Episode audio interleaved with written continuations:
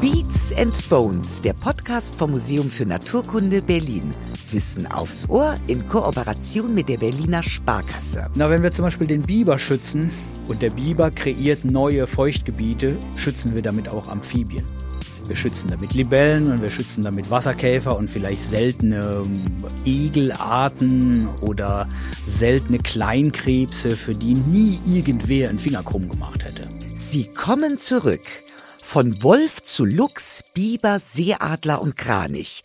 Arten, die wir Menschen jahrelang verdrängt und ausgerottet haben, werden nun wieder in Deutschland gesichtet. Woran liegt's? Und was braucht es, damit noch mehr Arten zurückkehren? Fragen wir doch mal Jörg. Professor Dr. Jörg Freihof ist ein alter Bekannter. Ihr kennt ihn vielleicht aus unserer Wasserfolge. Der gebürtige Ludwigshafener ist seit 2019 am Museum für Naturkunde Berlin und da beschäftigt er sich unter anderem mit der städtischen Artenvielfalt. Jörg ist aber vor allem Ichthyologe, also Fischexperte. Gemeinsam mit anderen Ichthyologen erstellt er die rote Liste für europäische Süßwasserfische. Er kann aus Erfahrung sagen, dass der Naturschutz wirklich Früchte trägt. Gute News also. Und damit rein in die nächste Folge Beats and Bones mit unserem Lieblingshost Lukas Klaschinski. Hallo, schön, dass du wieder da bist. Hallo, schön wieder hier zu sein. Ja, good news. Arten, die in Deutschland ausgerottet waren, kommen zurück. Wer sind unsere erfolgreichen Rückkehrer? Ja, tatsächlich ist es so. Mehr und mehr Arten kommen wieder zurück und es sind vor allem Großtiere. Also Tiere, die wir meistens durch Direktverfolgung verloren haben. Sprich Adler, Störche, Kranich, Biber, Steinbock in den Alpen, Wolf. Wenn man über eine längere Periode spricht, also bis ins Mittelalter zurückgeht, muss man natürlich auch so Arten wie Wildschweine dazu zählen, Rehe, Rothirsche, die ja auch mal extrem dezimiert waren. Mhm. Äh, war das eigentlich eine Überraschung oder nur eine Frage der Zeit? Das ist eine gute Frage. Wir haben einfach den Druck von diesen Arten genommen. Also wir schießen die nicht mehr, wir haben die Jagd viel besser reguliert oder viele Arten sind gänzlich unter Schutz gekommen. Ich meine, Kranich, Brustchen, das gibt's nicht mehr in einem Restaurant. Ne? Diese Arten sind komplett geschützt worden, so auch wie ganze Greifvögel. Und dementsprechend haben sie zu viel höheren Populationsdichten wieder zurückgefunden. Also kann man sagen, der gesetzliche Schutz von Wildtierarten, der wirkt. Der gesetzliche Schutz von Wildtierarten wirkt. Ich meine, natürlich wirkt er nicht perfekt. Irgendwelche Kriminelle gibt es immer. Mhm. Aber generell wirkt es. Was braucht es denn allgemein, damit verdrängte Arten wieder zurückkehren?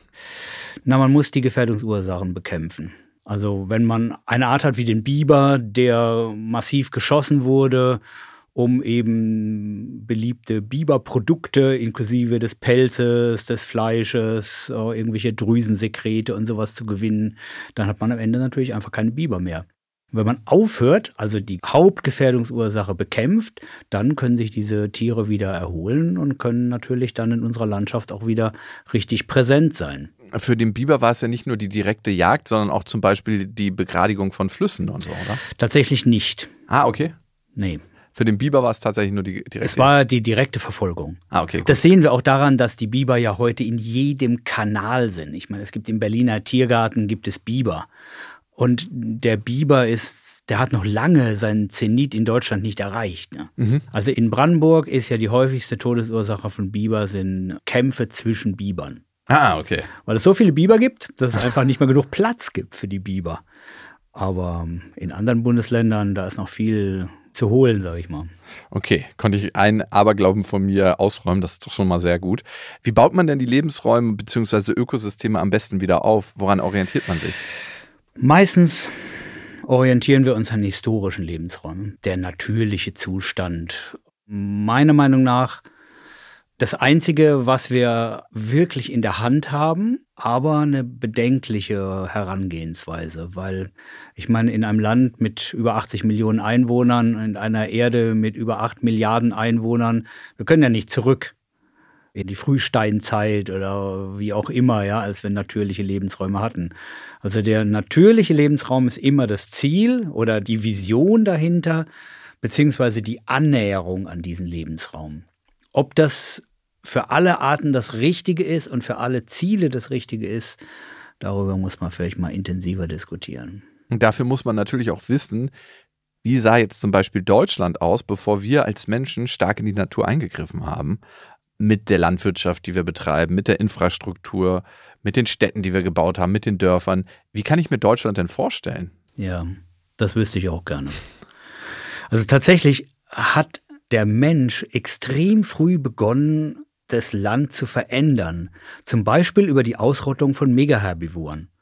Also es gab ja in der letzten Warmzeit, ne, im Ehm vor 130.000 Jahren, gab es hier Nashörner, Flusspferde bis zum Rhein, Elefanten und, und, und, und, und. Und diese Tiere haben natürlich die Landschaft massiv beeinflusst.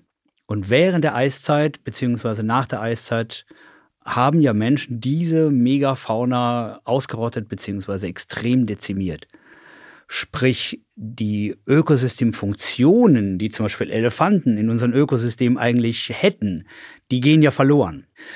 Und dann haben wir zuerst durch die Jagd eingegriffen und dann haben wir natürlich durch die Landwirtschaft eingegriffen und dann später Industrialisierung und und und und und. Wohin wir zurück wollen, ist dementsprechend gar nicht so einfach zu definieren.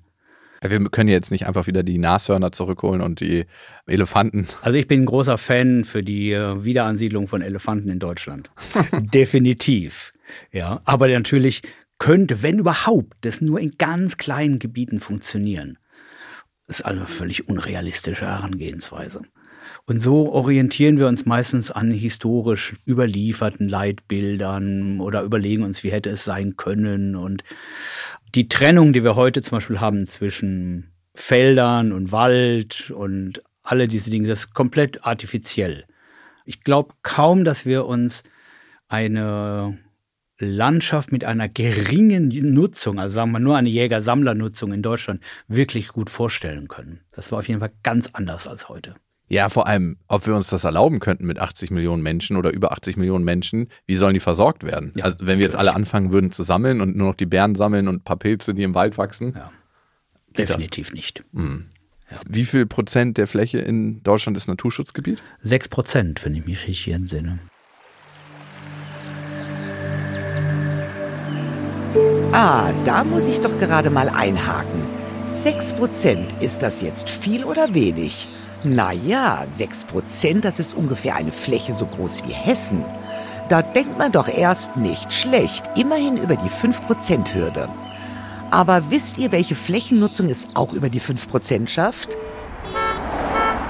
Straßen. 5,1% der gesamten Fläche Deutschlands sind Verkehrsflächen. Wir räumen unseren Wildtieren damit so viel Schutzraum ein wie unseren Autos, Flugzeugen und Zügen. Aber immerhin, 2008 war der Anteil nur ungefähr halb so groß, 3,6 Prozent. Naturschutzgebiete und Nationalparks sind übrigens nicht das gleiche. Erstere erkennt ihr an den grünen dreieckigen Schildern. Von den Nationalparks gibt es in Deutschland circa 18. Das sind besonders große Gebiete und wie auch die Naturschutzgebiete werden sie mit am strengsten geschützt. Es lohnt sich in beide einmal einen Abstecher zu machen. In die sächsische Schweiz zum Beispiel oder in den bayerischen Wald oder das nordische Wattenmeer. Oder in eines der ältesten Naturschutzgebiete, dem Siebengebirge in Nordrhein-Westfalen. Buchenwälder, vulkanische Felsen, Steinbrüche, Weinberge und Obstwiesen erwarten euch da und es ist der Lebensraum von Wildkatzen und Schwarzstörchen. Wie läuft das im Naturschutz denn ab?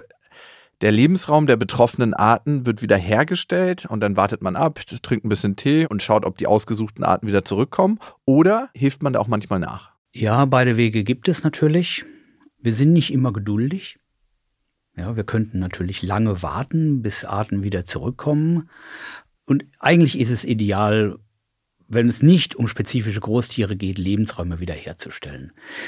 Wir können wieder ansiedeln. Es gibt ja unendlich viele Projekte zur Wiederansiedlung von irgendwelchen Tieren und Pflanzen. Der Luchs, ne? Der Luchs. Irgendwelche Eintagsfliegen in Nordrhein-Westfalen, Lachswiederansiedlungen in allen möglichen Flüssen, die Ansiedlung von irgendwelchen Ginsterarten auf der Berliner Pfaueninsel und und und. Also es gibt unendliche Mengen von Beispielen, die sicherlich überwiegend sinnvoll sind. Wir können natürlich auch sowas wie Assistant Migration betreiben. Damit unterstützen wir die natürliche Einwanderung. Also es wird international, wird das immer wieder mal diskutiert.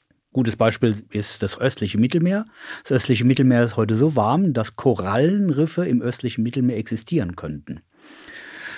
Aber die Korallen schaffen das natürlicherweise nicht, durch den Suezkanal vom Roten Meer ins Mittelmeer vorzudringen, im Gegensatz zu zahllosen Fischen und Wirbellosen. Sprich, wir haben im östlichen Mittelmeer Korallenfische, die dort leben ohne Korallen. Also wir könnten, da es ja den Korallen schlecht geht, durch die Klimaerwärmung, könnten wir natürlich hier Korallen über den Suezkanal ins östliche Mittelmeer transportieren. Das wäre sowas wie eine Assisted Migration, aber er sagt dann, ja, die sind da faunenfremd und und und. Und in dieser Diskussion sind wir eigentlich damit nicht allzu weit gekommen. Aber wir müssen natürlich realistisch sein. In Zeiten des Klimawandels verändern Arten ihr Verbreitungsgebiet. Klassischerweise würden die nach Norden ausweichen. Und wenn es irgendwelche Barrieren gibt, kann es sinnvoll sein, diese Barrieren für diese Arten überbrückbar zu machen. Mhm. Reisen wir mal vom Mittelmeer wieder zu uns, äh, nach Deutschland. Wie war das beim Wolf? Wie ist der zurückgekommen? Auch assistiert oder ganz von alleine? Weil für den gibt es ja nicht so viele Barrieren, außer Autobahnen vielleicht. Die Populationszahlen der Wölfe waren zu Ostzeiten extrem gering. In ihren damaligen Arealen, sprich im Osten von Polen und weiter östlich. Und die ganze Grenzsicherung hat dem Wolf durchaus auch Wege verwehrt. Sprich, erst nach der Wende wurde der Schutz der Wölfe verstärkt. Dadurch haben sich Wölfe vermehrt und sind dann vom Osten von Polen in den Westen von Polen vorgedrungen und vom Westen von Polen nach Deutschland. Hm. Ne, vor 23 Jahren, 2000, der erste Fortpflanzungsnachweis des Wolfes in Deutschland. Und dadurch, dass die Grenzen nicht nur für Menschen, sondern auch für Großtiere offen sind, können die natürlich auch dahin und her migrieren. Mhm. Also es ist ja nicht so, dass zwei Wölfe über die Grenze gemacht haben und sich von da aus vermehrt haben und alle Wölfe von da kommen, sondern wir wissen ja, die wandern weit auch wieder zurück in den Osten. Und das ist natürlich im Prinzip ein Erfolg der ähm, internationalen Schutzbemühungen für all diese Tiere. Auch ein Erfolg des EU-Beitritts von Polen. Mhm. Müssen wir Menschen eigentlich Angst vor dem Wolf haben? Wir Menschen nö. Also für unser persönliches Leib und Leben definitiv nicht. Ich meine, warum hat man den Wolf ausgerottet? Weil Wölfe fressen Schafe. Und das bleibt natürlich. Wölfe fressen Schafe. Und das ist der Human-Wildlife-Konflikt, der halt mit den Wölfen gekommen ist wieder. Hm. Was bedeutet das eigentlich sonst noch für ein Ökosystem, wenn eine Art zurückkehrt? Das ist ja auch eine schlagartige Veränderung für das Ökosystem, weil wenn der Wolf wiederkommt, werden andere Tiere wieder bejagt und alles verändert sich. Ja, aber wir müssen, glaube ich, auch verstehen, was macht denn ein Ökosystem aus? Ein Ökosystem ist das Zusammenspiel von gewissen abiotischen Faktoren natürlich und den Playern, die in diesem Ökosystem zusammen existieren. Sprich, ich habe vielleicht 2000 Arten, die in so einem Ökosystem leben, die machen das Ökosystem aus. Und wenn ich natürlich eine Art rausnehme, verändert sich das Ökosystem. Und wenn ich eine Art reingebe oder wenn eine Art reingeht, verändert sich das Ökosystem wieder. Und es gibt Arten, die verändern das Ökosystem durch ihr Gehen oder Kommen sehr stark. Also man kann sich vorstellen, die Buche zum Beispiel, wenn die wegfällt, ist natürlich das Ökosystem Buchenwald ein ganz anderes. Oder große Prädatoren oder große Weidetiere, die sind oftmals sehr stark greifen die in die Ökosysteme ein. Sprich, die Wölfe, die verändern das ganze Verhalten von den Hirschen und Wildschweinen. Dadurch weiden die anders, die Belastung auf die Pflanzen ist anders und, und, und, und, und. Also das Ökosystem verändert sich relativ stark, während das vielleicht durch den Einwanderung einer weiteren Asselart sich nicht so stark verändern würde. Hm. Und wenn wir auf den Biber schauen, der Bestand hat sich ja von 190 auf 30.000 erholt. Wie hat sich das auf das Ökosystem ausgewirkt? Weil ich habe mal einen Flusslauf besucht, wo mehrere Biberfamilien gelebt haben. Eine ganz oben, eine weiter unten. Und das Gebiet war auf einmal sehr sumpfig und viel, viel besser flächendeckend bewässert. So könnte man das auf jeden Fall sagen. Ja, das ist natürlich so. Also Biber gehören auch zu diesen starken Ökosystemveränderern. Im Englischen sagt man dann Ecosystem Engineers, weil sie die Gewässer und das Umland, in denen sie agieren, komplett umgestalten. Der Biber macht den Damm und durch diesen Damm verändert er im Prinzip ein Fließgewässer in eine kleine Seenkette oder eine Kette von Sümpfen. Und das ist natürlich was ganz anderes. Mhm. Ist es eigentlich wichtiger, bestehende Arten zu schützen oder ausgerottete Arten zurückzuholen? Das ist eine gute Frage. Es ist auf jeden Fall viel einfacher, noch existierende Arten zu schützen, als nicht mehr existierende Arten zurückzuholen. Weil das Ökosystem ist ja noch in einem Zustand, dass es die Arten noch da sind. Während die, die weg sind, die brauchen ja ein deutlich anderes Ökosystem, sonst wären sie ja nicht verschwunden. Mhm. Außer wir gehen von Bejagung aus, ne? Außer wir gehen von Bejagung aus. Also es geht natürlich um die Gefährdungsursache. Mhm. Ja. Tüdelü, lasst uns mal ein bisschen Zukunftsmusik spielen. Wir wollen es doch alle zurück, das süße, flauschige Mammut, unseren Winterelefanten. Der Schlüssel dahin ist die DNA. Wenn ein Lebewesen stirbt, dann werden aus dem schönen langen Strang der DNA ganz viele kurze Stränge. Wer sich an unsere Blaubock-Folge mit Elisabeth Hempel erinnert, der weiß, wie frickelig das ist, den wieder zusammenzusetzen. Bei lange ausgestorbenen Arten wie dem Mammut ist das also sehr schwierig.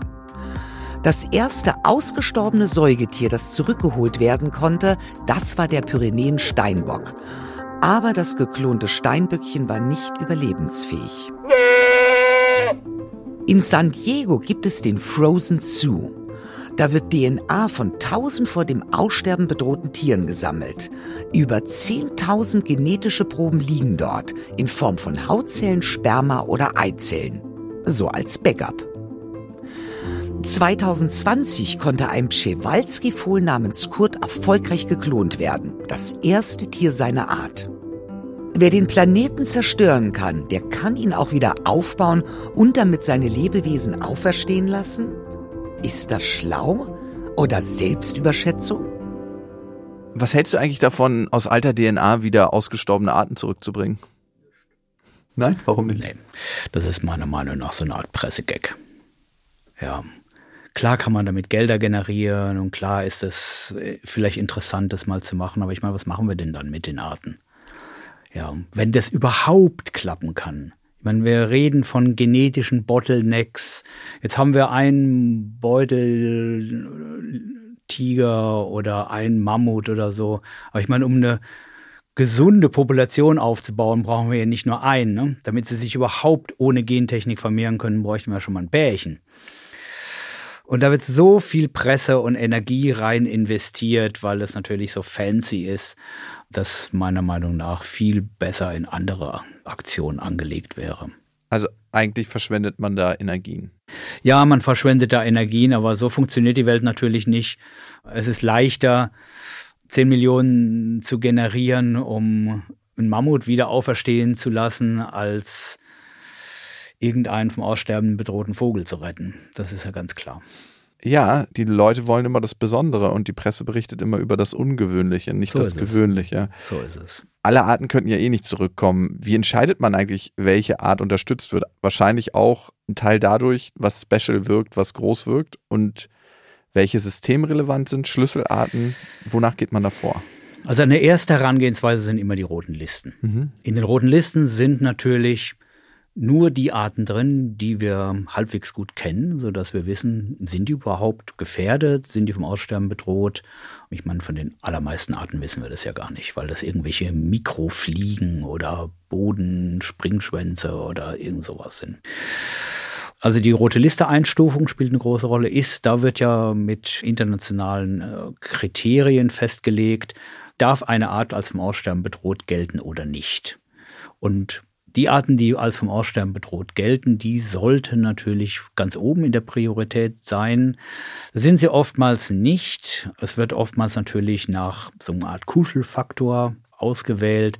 Also schön haarig, äh, süß, hairy, feathery, mhm. cuddly, das sind so die englischen Begriffe dazu. Der Panda-Bär-Faktor. Ja, der Panda-Bär-Faktor. Gleichzeitig können solche großen, kuscheligen Arten aber auch Flagship-Arten sein. Ne, große Tiere brauchen große Lebensräume, dadurch braucht man große Schutzgebiete und vielleicht werden viele andere gefährdete Arten damit mitgeschützt. Also sie können so eine Art Schirmarten sein. Und sind natürlich auch besser vermarktbar und schneller ins Bewusstsein reinzurücken. Außerdem gibt es ja auch Schlüsseltiere, die andere Arten mit sich ziehen, oder? So ist es. Hm. Ja. Wie kann ich mir das vorstellen? Na, wenn wir zum Beispiel den Biber schützen und der Biber kreiert neue Feuchtgebiete, schützen wir damit auch Amphibien. Mhm. Wir schützen damit Libellen und wir schützen damit Wasserkäfer und vielleicht seltene ähm, Egelarten oder seltene Kleinkrebse, für die nie irgendwer einen Finger krumm gemacht hätte. Mhm. Also das ist schon nicht verkehrt, mit solchen großen Arten zu arbeiten. Aber wir müssen natürlich auch sehen, es gibt viele andere Fälle. Ja, also da haben sie einen Krebs, der lebt dann nur in einer einzigen kleinen Quelle in Mexiko oder wie diese Höhlenschnecken in Süddeutschland, die dann da nur in ganz kleinen Höhlensystemen leben. Da haben wir halt kein kuscheliges Großtier, dass wir sagen, ja, das schützen wir jetzt, damit wir die vom Aussterben bedrohten Höhlenschnecken, die nicht ganz so gefährdet sind, wie man vielleicht denken würde, dann auch geschützt werden. Mhm. Beim Biber ist es klar, das haben wir besprochen, wie der einen großen Einfluss auf das Ökosystem hat. Der schafft ja komplett neue Ökosysteme, könnte man sagen, durch die Art, wie er Staudämme errichtet und Sumpfgebiete schafft oder auf einmal das Fließgewässer zu einem stillstehenden Gewässer wird. Was gibt es da noch für Beispiele? Für Großsäuger. Mhm, die das Ökosystem verändern. Elefanten. Okay, wie kann ich mir das vorstellen? Na, Elefanten, die fressen die Bäume, reißen Bäume um, schaffen die schaffen ganz andere Strukturen in den Wäldern. Und letztendlich gilt das aber für alle Weidetiere. Mhm. Also auch Wildschweine zum Beispiel. Ne? Wildschweine öffnen den Boden, um da irgendwelche Würmer oder Raupen oder was weiß ich da zu suchen. Und dadurch bereiten sie Saatbetten für Bäume, für andere Pflanzen. Es gab eine schöne Studie aus Berlin, wo man gezeigt hat, dass von Wildschweinen begangene Lebensräume deutlich diverser in der Pflanzenzahl sind als nicht von Wildschweinen besuchte Gebiete. Also so ganz einfach erklärt, der Boden wird eigentlich ein bisschen aufgelockert, die Samen haben die Chance, tiefer ins Erdreich einzudringen und dadurch Wurzeln zu schlagen und. Ganz genau. Okay. Ja. Dann gibt es ja noch das Vincent. Wie, ähm, Wiesent. Wiesent habe ich, okay. Da gibt's, dann habe ich das, dann korrigiere ich das auch nochmal. Welchen Einfluss hat denn zum Beispiel ein Wiesent auf seinen Lebensraum? Können wir so ähnlich uns vorstellen wie Bisons, oder? Genau, Wiesente können wir uns so ähnlich vorstellen wie Bisons, wobei die Bisons, wie wir uns die ja vorstellen, leben ja in so Offenlandschaften. Ne? Mhm. Das Indianerbüffel, ja, der lebt ja so in der Prärie. Was ja nicht ganz korrekt ist, weil es auch vom Bison Waldbewohner gibt. Sind die dann kleiner? Nee, die sind nicht kleiner. Das Waldbison im Norden von Amerika ist dunkler und mhm. ja, so ein bisschen anders eben. Aber die Wiesente sind eher an Wald assoziiert, wobei man sich natürlich fragen kann, warum ist es so? Ne? Mhm. Das müssen wir jetzt hier aber, glaube ich, nicht diskutieren. Denn die Wiesente stehen eigentlich nicht auf Wald. Die leben zwar im Wald, aber die stehen nicht besonders auf Wald, weil sie ja im Wald als Pflanzenfresser wenig zu fressen finden. Das heißt, Wiesente brauchen eigentlich Offenlandschaften und wie sind es in der Lage, Bäume zu zerstören, um diese Offenlandschaften zu kreieren. Hm. Also die schälen die Bäume, fressen die Rinde im Winter, das ist einer der Effekte. Es wird berichtet, dass Wiesente auch aus Langeweile gegen Bäume boxen, die mit den Hörnern zerkratzen und und und. Aber Fakt ist, Wiesente zerstören Bäume. Mhm. Und damit schaffen sie offene Flächen auf denen dann natürlich Gras wächst und krautige Pflanzen, die die Wiesente dann fressen. Also sie können ihren Lebensraum relativ stark selbst strukturieren. Ja. Und wenn wir jetzt Wiesente wieder ansiedeln würden, das findet ja auch schon statt in manchen Naturlandschaften, auch in der Döberitzer Heide, dürfte man sich dann vorstellen, dass sie die Landschaft so verändern, dass man auch irgendwann wieder andere Tiere ansiedeln könnte, Elefanten, Nashörner, das alles, was es schon mal gab? Ich glaube, wir sind bei der Wiederansiedlung von Elefanten und Nashörner sind wir noch weit entfernt. Also Wiesente sind ja vor allem auch in die Presse gekommen, weil es einen großen Wiederansiedlungsversuch gibt im Rothaargebirge. Mhm. Und ne, man hat die dort erstmal in einem umzäunten Gehege gehabt, dann hat man die freigelassen. Und die Wiesente, die haben natürlich das gemacht, was halt Wiesente machen. Mhm. Leider nicht in den Flächen, wo man gehofft hat, dass sie leben, sondern die sind in Privatwälder gegangen ah. und haben dort angefangen, den Privatwaldbesitzern die Bäume kaputt zu machen.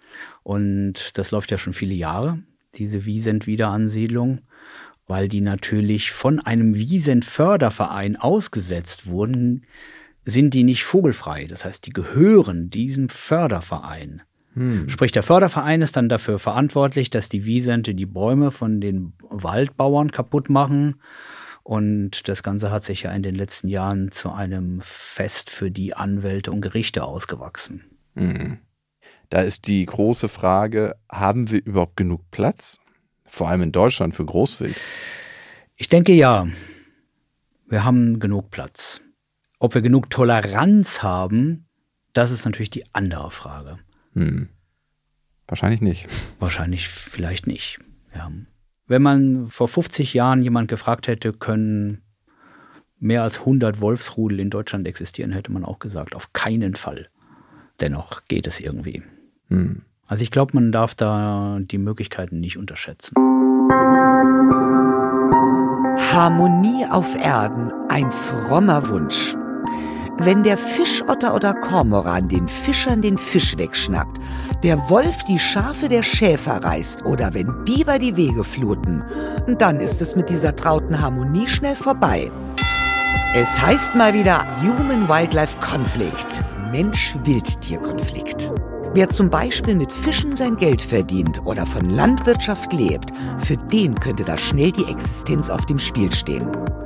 Hört euch dazu auch gerne die Folge Wie schaffen wir eine bessere Welt mit Soziologe Dr. Jens Jetzkowitz an. Der Human-Wildlife-Konflikt, ein großes Thema, das immer wieder die Köpfe erhitzt. Allein 15 der insgesamt 17 globalen UN-Ziele für nachhaltige Entwicklung sind direkt mit Mensch-Wildtier-Konflikten verknüpft. Nicht alle sind so begeistert, wenn bestimmte Arten wie Wolf und Co. zurückkommen. Kannst du den Hass zum Beispiel auf Wölfe verstehen? Also es gibt ja so Aufkleber auf Autos, heute dein Schaf, morgen dein Kind. Und die polarisieren ja ganz schön. Definitiv. Woher kommt der Hass? Da sagt man ja klassischerweise, das kommt davon, dass alle Rotkäppchen vorgelesen bekommen haben, als sie klein waren. Tatsächlich fressen Wölfe Schafe und andere Weidetiere. Es war ja, ich glaube, letzten Winter, dass eins von den Ponys von Frau Ursula von der Leyen von den Wölfen gerissen wurde. Sicherlich keine gute Werbung für die Wiederkehr von Wildtieren in Europa. Da haben sich das falsche Pony ausgesucht. ich glaube auch, das war ein Kardinalfehler. Auf das falsche Pferd gesetzt. Wir müssen halt sehen, es gibt halt Leute, die sind Schäfer, die leben davon. Hm. Es gibt viele Leute, die halten Schafe auch privat, kleine Schafhalter die ihre Schafe schwer schützen können. Man, die Bundesländer fördern den Schutz gegen Wölfe, aber es ist so oder so eine konfliktreiche Situation. Dann sind die Jäger natürlich, also es verändert sich ja was. Ja, auch das Wild verändert sich, das verändert sein Verhalten und wir sind ja in allen Bereichen des Lebens nicht immer happy, wenn sich irgendwas verändert. Mhm. Und wenn sie zehn Schafe auf einer Weide hinter ihrem Haus haben und kommen da morgens hin und da sind dann alle tot und liegen da mit rausgerissenen Eingeweiden, sind sie natürlich nicht glücklich. Ja. Wie könnte man solche Konflikte lösen? Also die Lebensräume einzäunen, Reservate schaffen, das ist ja bei Wölfen, Wandertieren recht schwer, besonders bei Vögeln, das geht ja eigentlich gar nicht. Wie könnte man das bewerkstelligen? Schutzgebiete sind natürlich seit langem ja top auf der Prioritätenliste, ganz klar. Und wenn wir Lebensräume haben in Schutzgebieten, die attraktiv für Arten sind, dann ziehen die sich auch dort zusammen. Also wenn ich eine naturnahe Seenlandschaft habe mit alten Bäumen, dann geht der Seeadler natürlich dahin und brütet nicht auf dem Flachdach von irgendeinem Einkaufszentrum. Könnte er ja theoretisch auch machen, ja. Aber wir haben natürlich Arten, die sich in der platten Kulturlandschaft total wohlfühlen. Und dazu gehören leider auch die Wölfe. Ja, es gibt in diesen Acker-Waldstrukturen so viele Wildschweine und Rehe, dass das für die Wölfe ganz super ist. Also wir können Reservate machen, die Wölfe werden dann dort sein, aber es gibt so viele andere Möglichkeiten für die zu leben. Ja, die können ja nicht lesen. Hier, bitte hier nur hier sollst du sein. Also das wird nicht gehen. Das wissen wir auch von den Bibern, die ja auch in die urbanen Lebensräume, also im Zentrum von Berlin gibt es auch Biber, vordringen und ja. Wenn wir schon bei Herausforderungen sind, wo stoßen die Maßnahmen, Arten zu schützen bzw. zurückzuholen an ihre Grenzen? Wo sind denn die Herausforderungen? Also einmal die Arten in irgendeiner Weise in ihrer Ausdehnung dann wieder zu begrenzen, weil wenn so ein Biber im Park wohnt und den ganzen Park verändert, dass der auf einmal unter Wasser steht, dann gefällt das der Stadtverwaltung und den Leuten, die den Park besuchen wollen, wahrscheinlich auch nicht so gut. Ne? Ja, das ist so.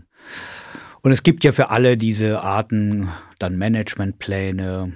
Überall gibt es Wolfsberater, Biber, Verantwortliche und dann wird darüber gesprochen.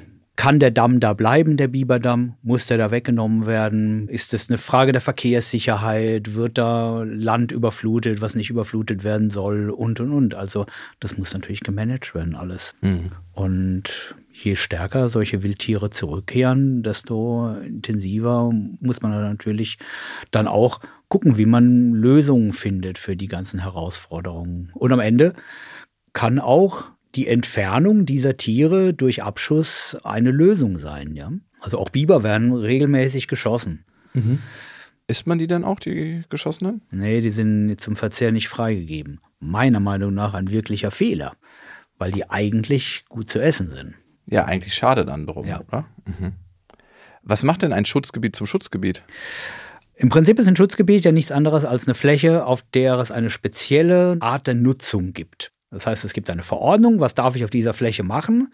Und da heißt es dann eben, ich darf nicht dies, ich darf das und und und und und. Und mit dieser Verordnung hofft man dann, die Schutzziele, die auch definiert werden, zu erreichen. Sprich, mhm. wir machen hier den Kranichschutz oder wir haben hier einen Trockenrasen für seltene Pflanzen und und und. Und dann gibt es Schutzziele und gewisse Einschränkungen. Mhm. Wie optimistisch darf ich sein, dass wir bald noch mehr Rückkehrer bei uns haben? Ich glaube, wir können optimistisch sein, dass noch mehr Großtiere zu uns zurückkehren. Also was ja vor der Tür steht, sind Elche. Ne? Mhm. Immer wieder kommen Elche vom Osten rüber, aus Polen vor allem. Die sind auch meistens nur eine Zeit lang hier, die haben auch mal Junge hier, aber das ist nach wie vor, geht es nicht richtig voran mit den Elchen. Aber das wird kommen. Goldschakale wandern aus dem Süden ein, eine Art, die wir eigentlich hier überhaupt nie hatten. Also da tut sich einiges. Singschwäne breiten sich interessanterweise aus. Auch eine Art, die vor sehr langer Zeit wahrscheinlich hier mal deutlich häufiger war und sich jetzt erst wieder ansiedelt. Also da tut sich einiges. Auf der anderen Seite verlieren wir natürlich auch viele Arten. Ja, ich meine, wir wollen das ja nicht totschweigen. Klimawandel, Insektensterben und, und, und, und, und. Das fordert ja auch viele Opfer. Also ich glaube, insgesamt ist der Verlust größer als der Gewinn, mhm. aber der Gewinn ist vielleicht spektakulärer als der Verlust. Mhm. Wie geht es weiter mit den Naturschutzmaßnahmen? Also erstmal haben wir ja die Konvention zur biologischen Vielfalt. Nächstes Jahr wird es wahrscheinlich ein neues deutsches Biodiversitätsstrategie geben. Es für, auch in Berlin wird es eine neue Biodiversitätsstrategie geben. Und die Ziele sind sehr ambitioniert. Es gibt das 30-30-Ziel wo weltweit bis 2030 30 Prozent der Flächen unter Schutz kommen sollen. Wir haben in Deutschland 6 Prozent. Wow. Also da muss sich einiges tun. Da muss man sich auch mal konzeptionell überlegen, welche Flächen könnten noch stärker für den Naturschutz umgewidmet werden?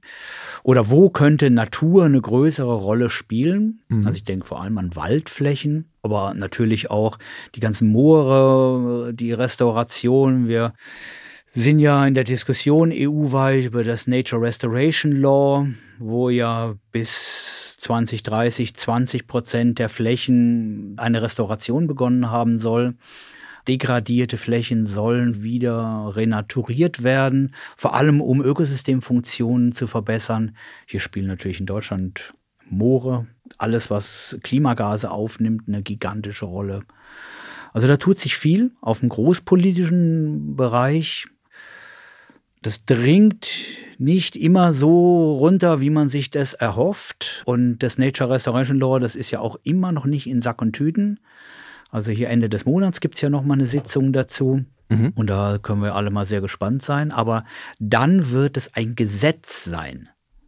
Also es ist nicht mehr wie all die Jahre so eine Art Absichtserklärung. Und wenn wir nichts machen, passiert auch nichts, sondern das wird ein Gesetz werden. Und dementsprechend schwierig ist ja die Abstimmung auch im EU-Parlament. Und das wird ein großer Durchbruch werden für Natur außerhalb von Schutzgebieten. Bin ich mal sehr gespannt. Wo gibt es denn Orte, bei denen man erfolgreichen Naturschutz beobachten kann? Das Tempelhofer Feld, ist das ein gutes Beispiel? Ja, Gibt's vielleicht. Ja die Fläche in der Mitte, die abgesperrt ist, genau. wo Wandervögel auch viel sind und brüten. Ja. Also das Tempelhofer Feld für eine urbane Fläche ist das eine tolle Sache. Und wir haben natürlich auch viele andere tolle Flächen. Überall in Deutschland. Also gehen wir mal in die ganzen Schutzgebiete rein, ganzen Nationalparke. Also ich kann das jedem nur empfehlen. Hier um Berlin haben wir die ganzen Großschutzgebiete, die in einem Staatsstreich, würde ich mal sagen, nach der Wende eingerichtet wurden. Das war ja heute unmöglich.